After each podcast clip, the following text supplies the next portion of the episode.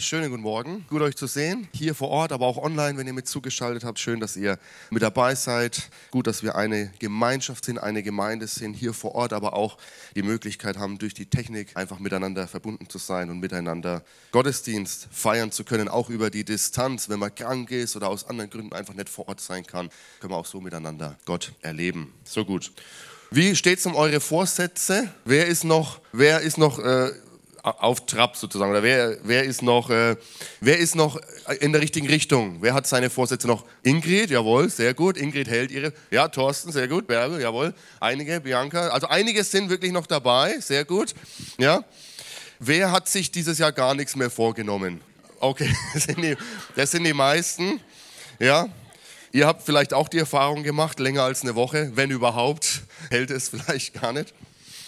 Jawohl, aber Glückwunsch euch allen, die es geschafft habt, dabei zu bleiben. Ja? Äh, hoffentlich schafft ihr es auch bis zum Ende des Jahres. Mit Gottes Hilfe. Wir sind in einer neuen Predigtserie. Vielleicht hat sich ja jemand vorgenommen, dieses Jahr mehr Ruhe zu haben, sich mehr Ruhe, mehr Zeit zu nehmen. Wenn meine Schüler in der Schule, ich habe natürlich auch gefragt, was habt ihr euch vorgenommen? Ja, auch da die meisten nichts mehr, aber einige haben sich doch was vorgenommen. Und dann fragen sie natürlich zurück, was ich mir vorgenommen habe. Herr Spörlein, was haben Sie sich eigentlich vorgenommen? Dann habe ich gesagt, ja, mehr Ruhe, ja, mehr Ruhe.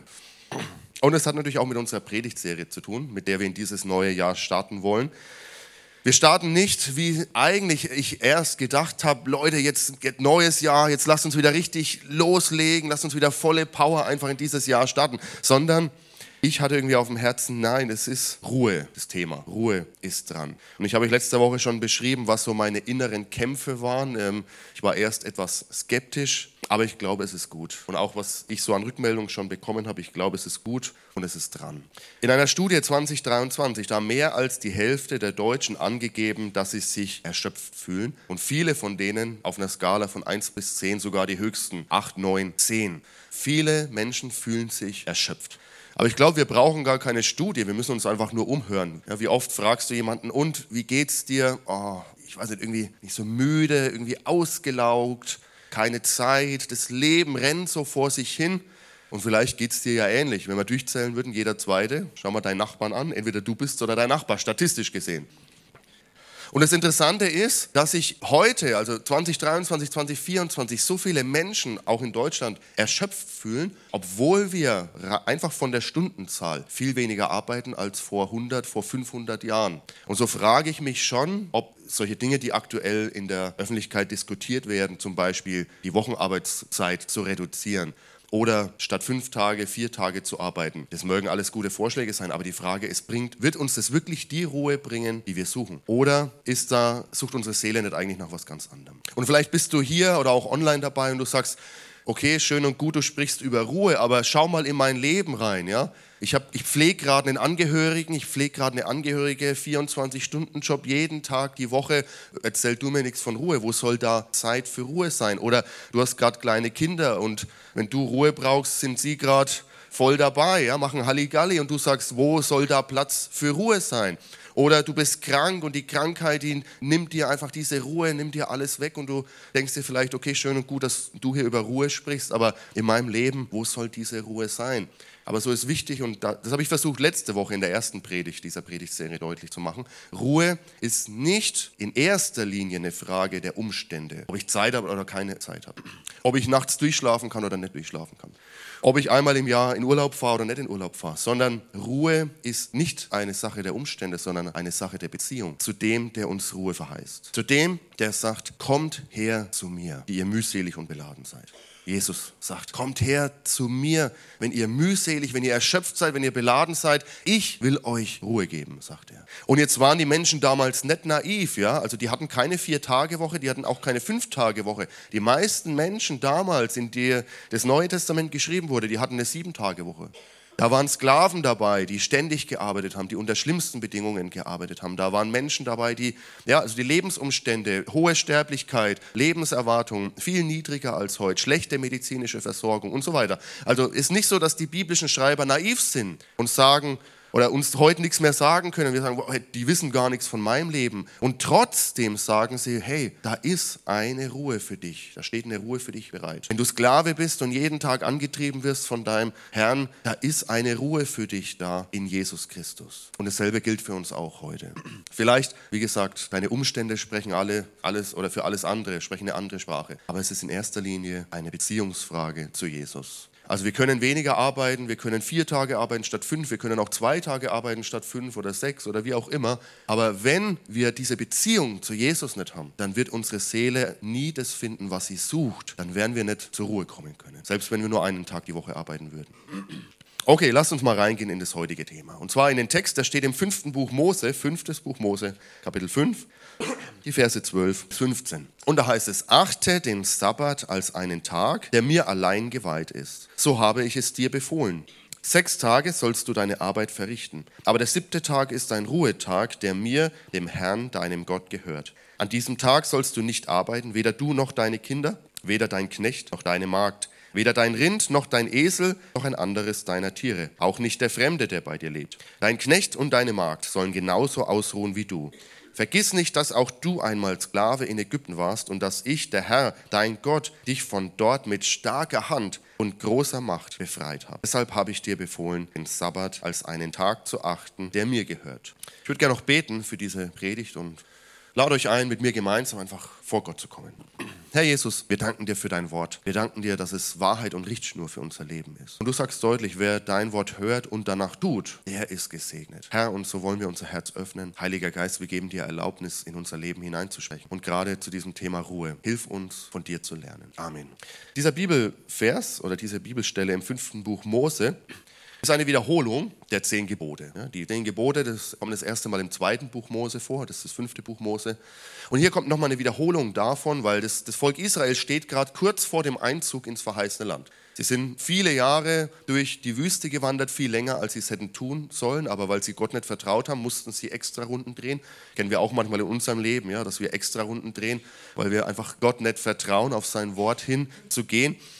Und nach 40 Jahren in der Wüste stehen sie jetzt endlich vor dem verheißenen Land, vor dem, was Gott versprochen hat. Und Moses sagt, stopp, bevor wir jetzt in dieses verheißene Land gehen, lasst mich euch nochmal daran erinnern, was Gott uns mit auf den Weg gegeben hat. Wir haben einen Bund geschlossen mit diesem Gott, der uns befreit hat, der Himmel und Erde geschaffen hat. Und jetzt lasst mich euch nochmal daran erinnern, was er uns als sozusagen Bundesbedingungen mitgegeben hat. Und so wiederholt Mose nochmal die zehn Gebote, auch andere Gebote und einfach das, was Gott dem seinem Volk mitgegeben hat. Und hier lesen wir vom Sabbat. Ich habe letzte Woche schon ein bisschen erzählt, was der Sabbat ist, wie der Sabbat kam, wie der Sabbat in diese Welt kam. Gott hat die Welt geschaffen, sechs Tage lang hat er gearbeitet und sich Gedanken gemacht und, und hat das Beste gegeben. Ja, er hat eine gute Schöpfung hervorgebracht. Und dann heißt es am siebten Tag, als das Werk vollendet war, ruhte Gott. Gott hat geruht. Wow, der Schöpfer des Himmels und der Erde, der allmächtige Gott, dem die Kraft ja nicht ausgehen kann, aber er ruhte am siebten Tag. Und so war der erste Tag des Menschen, der am sechsten Tag geschaffen wurde, der erste vollständige Tag, war ein Sabbat, ein Ruhetag.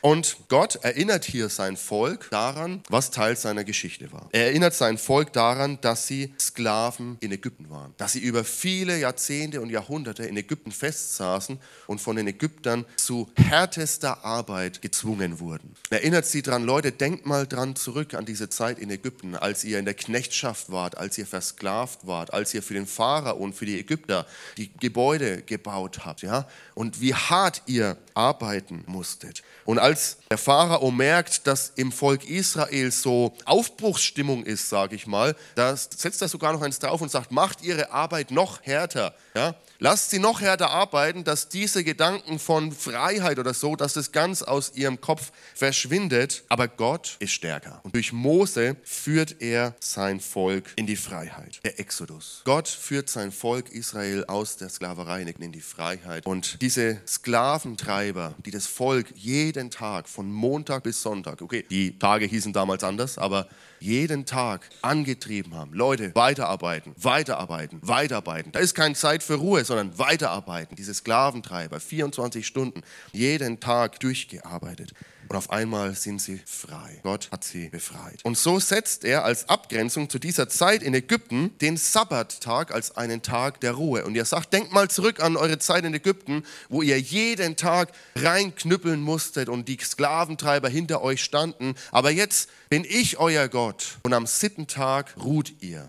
Diese Götter Ägyptens, die nur auf durchgehende Produktivität und auf Ruhelosigkeit aus sind, die liegen hinter euch. Ich bin euer Gott und bei mir dürft ihr zur Ruhe kommen. Also Gott Gott gibt seinem Volk dieses Gebot. Kommt zur Ruhe. Ihr habt einen Tag der Ruhe, den Sabbat. Sabbat heißt so viel wie aufhören, unterbrechen. Unterbrecht eure tägliche Routine. Hört auf mit dem, was ihr den ganzen Tag tut. Jeden Tag eure Arbeit, euer Werk und kommt zur Ruhe. Und dieser Sabbat wird zum Bundeszeichen und die Juden nehmen das über die Jahrhunderte größtenteils sehr ernst. Auch heute noch, wenn man in Israel ist, ja, am Sabbattag fährt das öffentliche Leben ziemlich runter. Es wurde zum Zeichen des Bundes mit Gott am siebten Tag ruhen wir. Sollen doch die anderen Völker durcharbeiten? Sollen die jeden Tag arbeiten? Ist mir uns egal, sondern wir ruhen am siebten Tag, komme was wolle. Unser Gott, er schenkt uns Ruhe. Was hat es jetzt mit uns zu tun? Gut, es ist das Volk Israel, Altes Testament. Was hat es mit mir zu tun? Was hat es mit dir zu tun? Ja, auch wir haben einen Exodus erlebt. Auch wir wurden befreit aus der Sklaverei. Also Alex, schön und gut, aber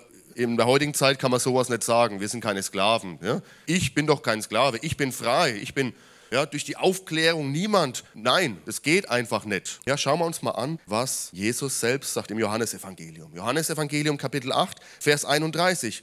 Zu den Juden, die nun an ihn glaubten, also an Jesus, sagte er, wenn ihr an meinen Worten festhaltet und das tut, was ich euch gesagt habe, dann seid ihr wirklich meine Jünger.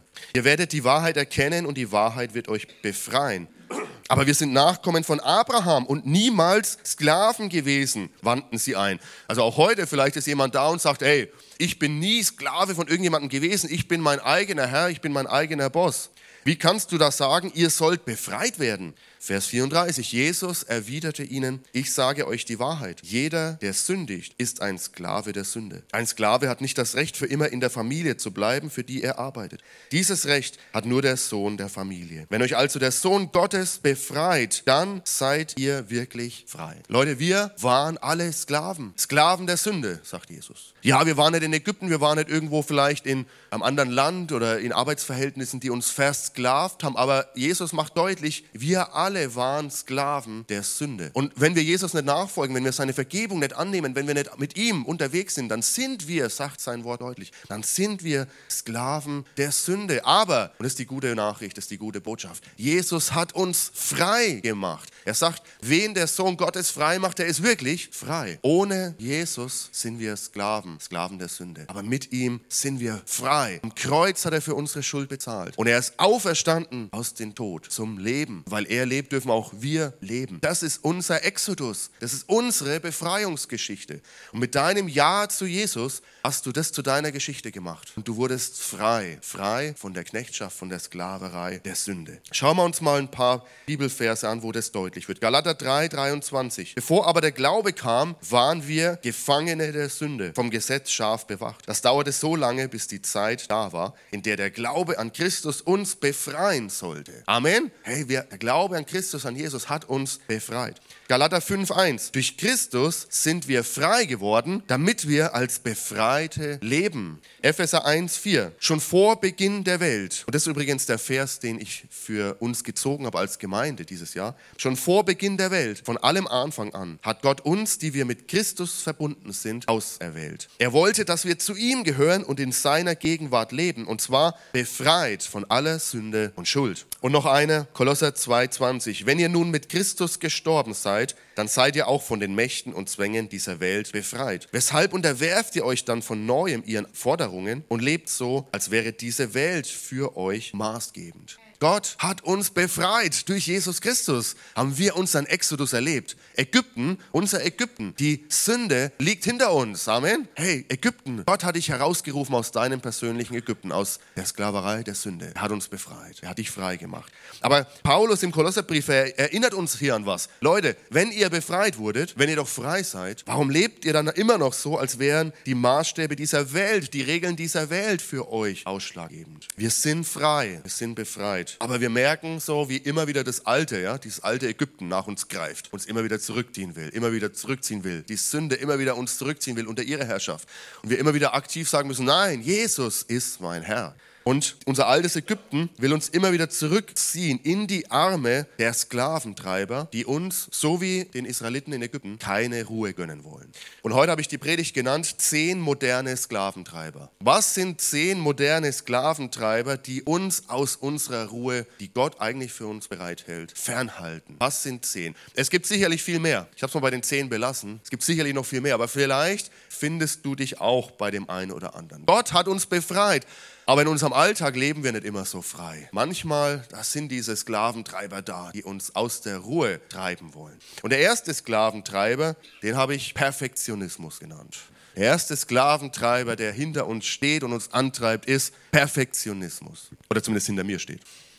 Perfektionismus. Was ist Perfektionismus? Wir sagen ja oft auch in Gemeinde, hey, wir wollen unser Bestes geben und so. Exzellenz ist so ein Begriff, der in Gemeinde, wir haben mittlerweile gesagt, ist irgendwie abgenutzt, dieser Begriff. Wir sagen lieber, wir wollen unser Bestes geben für Gott. Amen. Und da stehen wir auch dazu. Aber was ist jetzt der Unterschied zwischen mein Bestes geben und Perfektionismus? Mein Bestes geben, das heißt, heute mit den Ressourcen oder mit dem, was mir heute zur Verfügung steht, mache ich das Beste draus, gebe ich mein Bestes.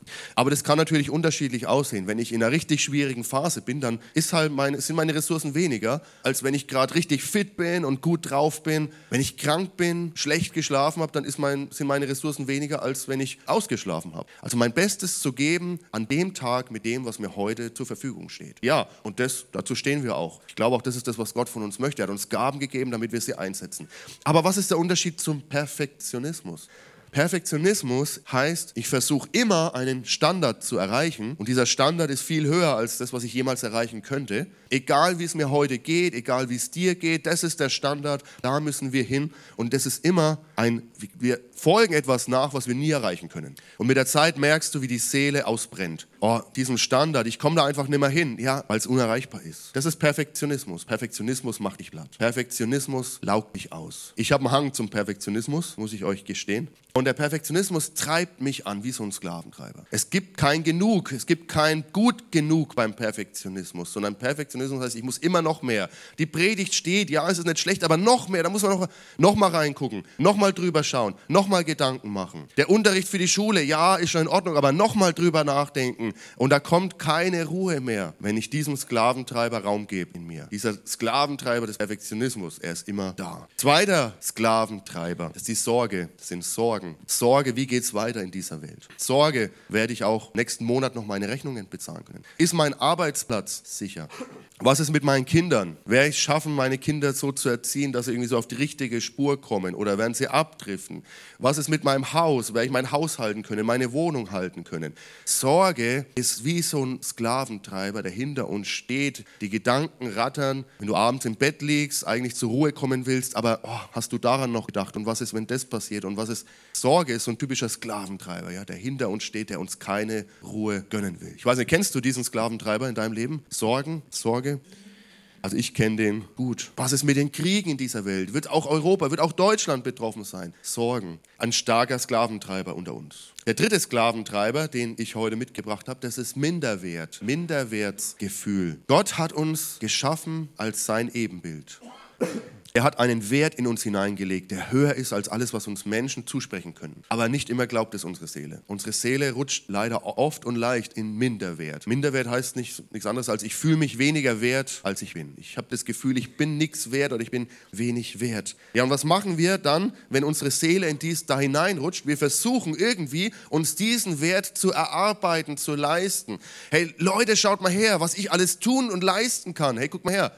Leute, schaut mal, ich bin wertvoll. Wir alle suchen doch nach Annahme. Wir alle suchen, dass Menschen auch sagen, hey, du bist angenommen, du bist geliebt. Aber wenn meine Seele in einem Minderwert ist, in einem Defizit ist, dann versucht sie sich das zu erarbeiten und zu holen und selbst irgendwo sich diesen Wert zu erarbeiten, den Gott auch schon längst uns zugesprochen hat. Ja, und wenn wir in diesem Minderwert sind, dieser Sklaventreiber, wenn er uns hinter, wenn er hinter uns steht, er lässt uns keine Ruhe. Ja. Du willst Pause machen? Na, schau mal her, dein Kollege arbeitet doch immer noch weiter. Du bist doch nicht so viel wert dann, oder? wie er. Du musst dir deinen Wert erstmal verdienen. Ich glaube, viele unter uns haben, kennen diesen Sklaventreiber. Vielleicht sagen wir es nicht offen, aber unser Verhalten zeigt es. Leute, mit, als Kinder schon, hey, Mama, Papa, schau mich an, schau mal, was ich mache, schau mal, wie ich springen kann. Also ich kenne das bei uns. Schau mal, wie ich das machen kann. Schau mal, Papa, seh mich, sieh mich an. Und wir werden älter, aber in uns ist immer noch dieselbe Verlangen. Gott, schau mal, hey, schaut mal her, was ich kann, schaut mal, was ich mache. Bitte nehmt mich doch wahr, nehmt mich doch wahr. Dabei hat Gott uns schon längst wahrgenommen und dabei steht sein Ja über unserem Leben. Aber dieser Sklaventreiber ist stark. Nächster Sklaventreiber, oh, den kenne ich gut. Ungeduld.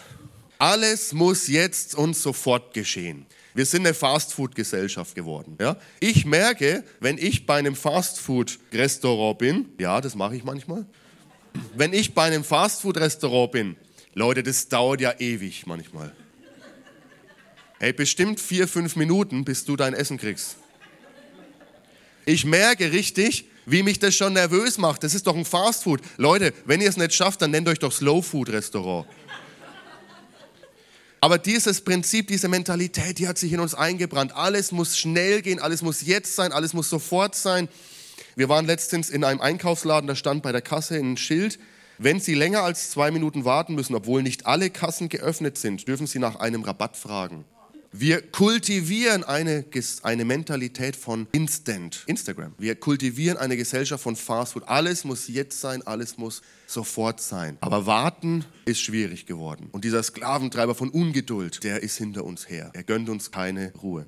Der nächste Sklaventreiber ist alles, was mit Sucht zu tun hat, was mit Abhängigkeiten zu tun hat. Da, wo unsere Seele nach sucht, danach irgendwie satt zu werden, da unsere Seele danach sucht, äh, irgendwo Erfüllung zu finden, aber es nicht findet, ja, in, zum Beispiel in Beziehungen oder eben in Gott, weil man Gott nicht kennt, und die Seele sucht weiter und sie findet es zum Beispiel im Alkohol. Und aus dem Alkohol wird eine Alkoholsucht. Ich kann nicht mehr ohne. Ja, und diese Sucht, sie treibt an den Abhängigen, den Süchtigen, lässt ihm keine Ruhe, bis diese Sucht gestillt ist. Aber das Problem ist, es ist nie wirklich gestillt. Das gleiche mit Drogensucht. Aber nicht nur das, es gibt auch Kontrollsucht. Ich brauche die Kontrolle, ich kann nicht loslassen, es lässt mir keine Ruhe. Und eigentlich alles, was uns abhängig macht, könnte man hier mit reinzählen. Alles, wo ich sage, das, ohne das kann ich nicht. Und es treibt uns an, immer wieder dieses Bedürfnis zu stillen. Ich finde keine Ruhe, bis ich es habe. Ja, wie ein Drogenabhängiger, der unruhig durch die Stadt läuft und Lichtenfels, Leute, ist ein großes Problem. Lasst uns beten für Menschen, dass sie in Freiheit kommen von Abhängigkeiten und von Süchten hier vor Ort.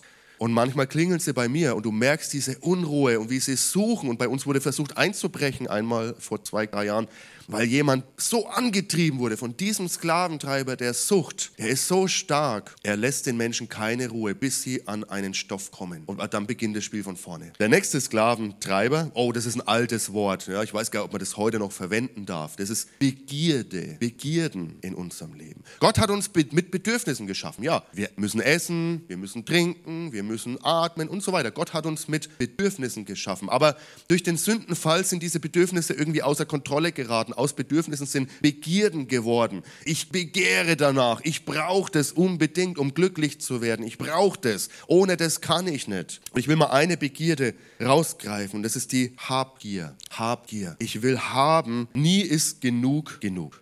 Ein Wall Street Banker, der soll Folgendes gesagt haben. In der Zeit nach dem Zweiten Weltkrieg, als die ganzen Fabriken, die vorher Waffen und so weiter gebaut haben und die Arbeiter, die da waren und Arbeitsplätze hatten, ja, mit dem Ende des Zweiten Weltkriegs waren diese Arbeitsplätze auf einmal in Gefahr. Also man hat ja neue Aufgaben gebraucht für die Arbeiter und dann hat man sich überlegt, Leute, wir müssen Produkte schaffen und die muss ja jemand kaufen. Und ein Wall Street Banker soll Folgendes gesagt haben. Wir müssen Amerika aber wir können sicherlich genauso Deutschland einsetzen, aus einer Bedürfnis in eine Wunschkultur überführen. Die Menschen müssen darauf trainiert werden, neue Dinge zu begehren. Noch bevor die alten vollständig aufgebraucht sind. Wir müssen eine neue Mentalität formen. Die, Wünsch, die Wünsche der Menschen müssen ihre Bedürfnisse überlagern. Wisst ihr, was der eigentlich sagt? Er sagt, wir müssen die Menschen darauf trainieren, Dinge zu wollen, die sie eigentlich gar nicht brauchen. Wir müssen die Menschen dahin trainieren, Dinge zu wollen und kaufen zu wollen, obwohl das Alte noch funktioniert, obwohl sie eigentlich haben, was sie bräuchten. Aber wir müssen in sie hineinlegen, diesen Wunsch, ich brauche mehr, ich brauche mehr, ich will haben. Und es hat gut geklappt. Es hat sehr gut geklappt. Habgier, ich muss haben. Leute, ich muss euch was gestehen. Darf ich so offen, darf ich was gestehen auch? Darf ein Pastor so offen sein? Letztes Jahr, also ich, Habgier setzt bei mir eher bei Büchern ein, muss ich, muss ich gestehen. Und letztes Jahr, ich suche immer so, schau mal und ja, guckt halt so. Oh, und dann ist mir ein Buch in die Augen gefallen, online. Boah, dachte ich, wow, das muss ich haben. Das brauche ich. Nicht, weil mein Bücherregal leer wäre, ja, also nicht als Dekoartikel. Das muss ich haben. Es war ein Buch über die Bibel, alles gut. Ja. Neues Testament. Also nicht ein Neues Testament, aber ein Buch über das Neue Testament. Und dann habe ich geschaut, wie, der Preis war mir zu teuer für das Buch. Okay, wo gibt es es? Gibt es gebraucht? Geht vielleicht der Preis nochmal runter? Gibt es das in einem anderen Land? Das ist ein englisches Buch, wo ich es günstiger haben kann. Und ein paar Wochen habe ich beobachtet, wie sich die Preise entwickeln. Und irgendwann habe ich einen gut, für mich guten Preis gefunden und gesagt, wow, jetzt schlage ich zu, habe mir das Buch gekauft, bestellt. Wisst ihr, wie oft ich seitdem in das Buch reingeschaut habe? Zweimal, glaube ich. Jetzt lacht nicht über mich, ihr seid doch genauso. Vielleicht sind es bei euch nicht Bücher, vielleicht sind es bei euch Schuhe.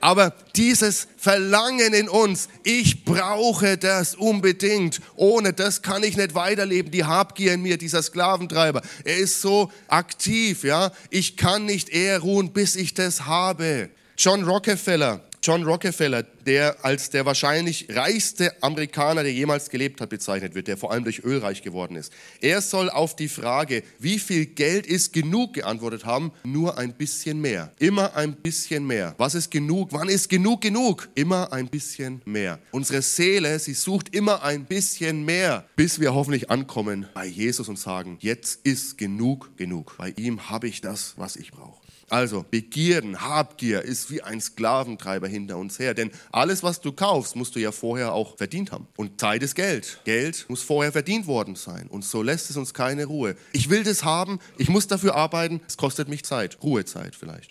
Ein nächster Sklaventreiber. Was, bin ich der Einzige oder fühlt sich mancher auch schon ertappt?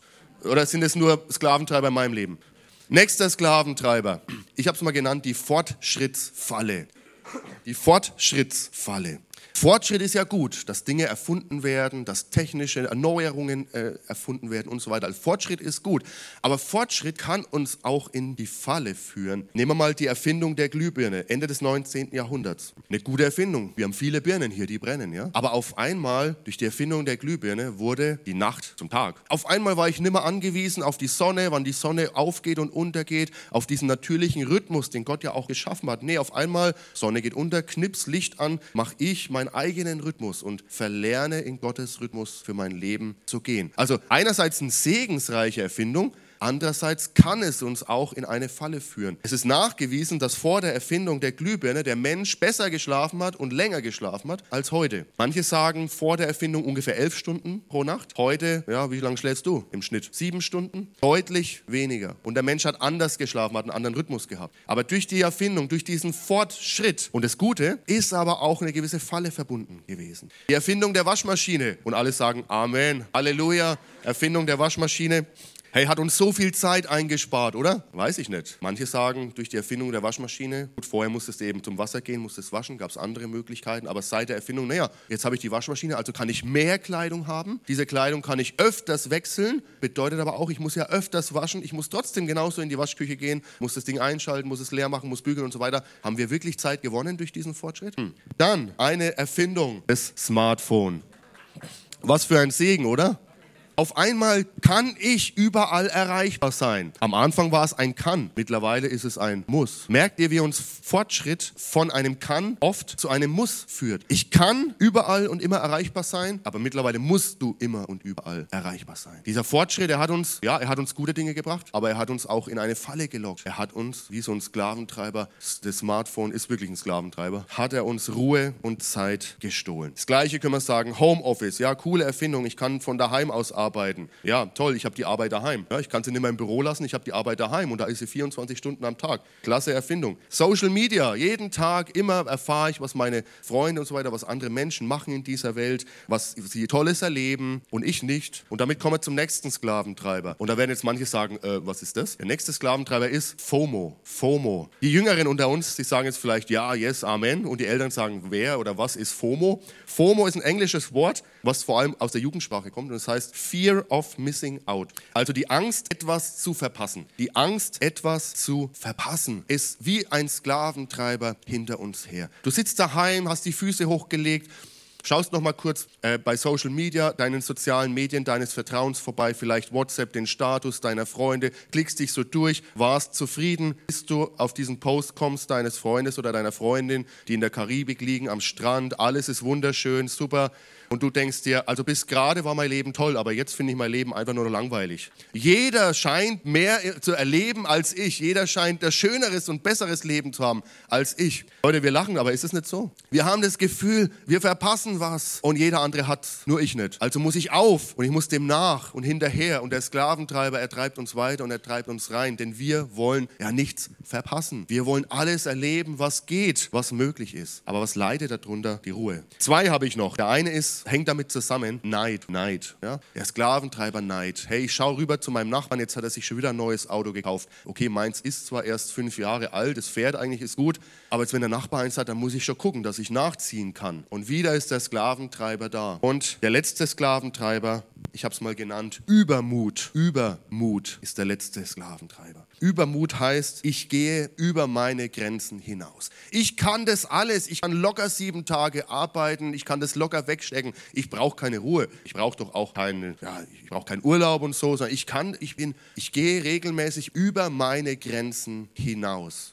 Aber irgendwie hat uns Gott ruhebedürftig geschaffen. Er hat einen Rhythmus in uns hineingelegt. Er hat Tag und Nacht geschaffen. Er hat Saat und Ernte geschaffen. Er hat Jahreszeiten gegeben. Und er hat uns mit Schlaf geschaffen. Wenn Gott gewollt hätte, dass wir durchknüppeln den ganzen Tag, warum hat er uns mit Schlaf geschaffen? Warum hat er den Schlaf geschaffen? Er hat uns gewisse Grenzen gesetzt für unser Tun und für unser Handeln. Aber unser Übermut, der sagt uns manchmal wie so ein Sklaventreiber, das geht schon noch, komm und weiter und achte nicht auf die Grenzen deines Körpers oder achte nicht auf die Anzeichen in dir, sondern immer weiter, immer immer weiter, bis es irgendwann nicht mehr geht. Und dieser Sklaventreiber, er ist umtriebig, Übermut. Das sind die zehn Sklaventreiber, die ich mitgebracht habe. Vielleicht ist der ein oder andere dabei, der auch in deinem Leben unterwegs ist. Vielleicht sind Sklaventreiber in deinem Leben unterwegs, die ich noch gar nicht aufgeschrieben habe. Corrie Bohm sagt, wenn der Feind dich nicht zum Sündigen bringen kann, sorgt er dafür, dass du beschäftigt bist. Beides hat dasselbe Resultat. Beides nimmt uns die Verbindung zu Gott. Also wo sind die Sklaventreiber in deinem Leben? Was sind sie? Was treibt dich um? Was hält dich ab von der Ruhe? Aber wir haben doch vorhin gesagt, Jesus hat uns zur Freiheit berufen. Was mache ich jetzt mit diesen ganzen Sklaventreiber, die hinter mir her sind? Wie komme ich denn in diese Freiheit? Wie erlebe ich auch diese Freiheit, die Christus doch für mich erkauft hat? Wir müssen diese Sklaventreiber in die Grenzen weisen. Und ich will euch mal anhand von einigen zeigen, wie wir das machen können. Nehmen wir mal das erste her, was ich gesagt habe. Ein Sklaventreiber, ein starker, ist Sorge. Wie kann ich diesen Sklaventreiber von Sorge in die Grenzen weisen? Ich kann sein Wort lesen, Gottes Wort, und für mich ernst nehmen, wenn er sagt, ladet alle eure Sorgen bei Gott ab, denn er sorgt für mich. Wenn ich merke, dieser Sklaventreiber kommt, Gott, du sorgst für mich. Ich mache jetzt die Augen zu, ich schlaf, Gott, ich bin müde, du sorgst für mich. Wenn du von Minderwert geplagt bist und es dich antreibt, dann kannst du sagen, Herr, mit dem Psalm 139, ich danke dir, dass du mich so wunderbar und einzigartig gemacht hast. Gott, du hast mich wunderbar gemacht. Ich muss mir meinen Wert nicht verdienen, ich muss mir meinen Wert nicht erarbeiten, sondern weil du mich liebst, weil du mich wunderbar geschaffen hast, bin ich wertvoll. Punkt. Was machen wir mit Ungeduld? Ungeduld können wir in die Schranken weisen. Meine Zeit steht in deinen Händen. Gott, du bist Herr über die Zeit. Wenn ich warten soll, muss ich warten, dann warte ich. Und wenn du Dinge erfüllst, erfüllst du sie, aber meine Zeit steht in deinen deinen Händen. Was mache ich, wenn Habgier mich antreibt und ich das Gefühl habe, ich habe und ich brauche und ich brauche und ich muss haben? Dann kann ich mit seinem Wort sagen, mit Paulus, ob ich nun wenig oder viel habe, beides ist mir durchaus vertraut, sagt Paulus. Und ich kann mit beiden zufrieden sein. Gott, ich bin zufrieden mit dem, was du mir geschenkt hast. Und was ist, wenn mich die Fortschrittsfalle, zum Beispiel durch dein Smartphone, was ist, wenn die Fortschrittsfalle dich gefangen hält und dich antreibt? Dann kannst du sagen mit Paulus, wer Gott liebt, dem dient alles, was geschieht, zum Guten. Gott, danke für das Smartphone, aber hilf mir zu unterscheiden oder es so einzusetzen, dass es mir dient und nicht ich dem Smartphone. Gott, alles, aller Fortschritt, hilf mir, dass es mir zum Besten dient und nicht ich ihm dienen muss. Gott, alles soll mir zum Besten dienen. Wenn die Sklaventreiber hinter dir her sind, dann weiß es, weise sie in die Grenzen durch Gottes Wahrheit. Geh in sein Wort und entkräftige sie und sag, Jesus hat mich frei gemacht. Jesus hat mich rausgeführt aus dieser Abhängigkeit. Er hat mich in die Freiheit geführt. Amen. Amen. Lass uns mal gemeinsam aufstehen. Vielleicht sind einfach jetzt während ich gesprochen habe, einige Sklaventreiber, die ich so identifiziert habe, vielleicht sprechen die dich auch an, vielleicht ist es auch in deinem Leben was, was dich ruhelos macht. Vielleicht hast du ganz andere Punkte, die dich ruhelos machen, die dich antreiben. Aber ich möchte nochmal diese Einladung von Jesus wiederholen. Er sagt im Matthäus Evangelium 11, Vers 28, kommt alle her zu mir, kommt her zu mir, die ihr euch abmüht und unter eurer Last leidet. Ich werde euch Ruhe geben. Mit diesen ganzen Sklaventreibern hinter dir, komm zu Jesus. Lade sie bei ihm ab. Sag, schau mal, Jesus, hier diesen Sklaventreiber, ich gebe ihn dir, du hast mich davon frei gemacht. Perfektionismus, Gott, ich gib's dir. Du hast mich frei gemacht. Sorge, Gott, ich gib's dir. Du hast mich frei gemacht, du hast mich frei gekauft. Wir werden nächste Woche auch sprechen über konkret, wie kann es in meinem Leben aussehen, ja? Was kann ich für Dinge auch in meinem Leben verändern? Aber unabhängig von der Technik, diese Einladung ist wichtig. Nimm sie an. Komm zu Jesus. Wenn du Ruhe suchst, komm zu ihm. Kommt alle her zu mir, die ihr euch abmüht und unter eurer Last leidet. Ich werde euch Ruhe geben. Und so würde ich gerne am Abschluss, zum Abschluss nochmal mit uns dieses Gebet von Augustinus beten, so wie letzte Woche. Der Antonio wirft es uns mal hinten mit ran, dass ihr mitschauen könnt. Und so wirklich unser Herz dem Ausdruck zu verleihen, dass wir bei ihm letztlich Ruhe finden.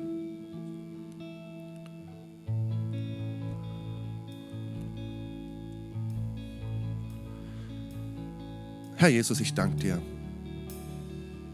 Ich danke dir, dass deine Einladung da ist. Kommt her zu mir, alle, die ihr mühselig und beladen seid.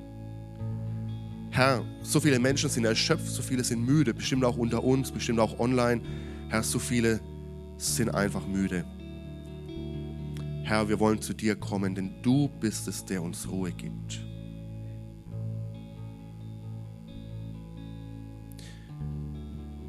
Und wenn du möchtest, dann kannst du gern dieses Gebet mit mir sprechen. Herr, du hast uns geschaffen und unser Herz ist unruhig, bis es Ruhe findet in dir. Dein ist das Licht des Tages, dein ist das Dunkel der Nacht. Das Leben ist dein und der Tod. Ich selbst bin dein und bete dich an. Lass mich ruhen in Frieden. Segne den kommenden Tag und lass mich erwachen, dich zu rühmen. Amen. Amen. So lass uns nochmal diese Lobpreiszeit jetzt nutzen und Gott eine Antwort geben, seine Ruhe suchen, seine Ruhe für uns in Anspruch nehmen.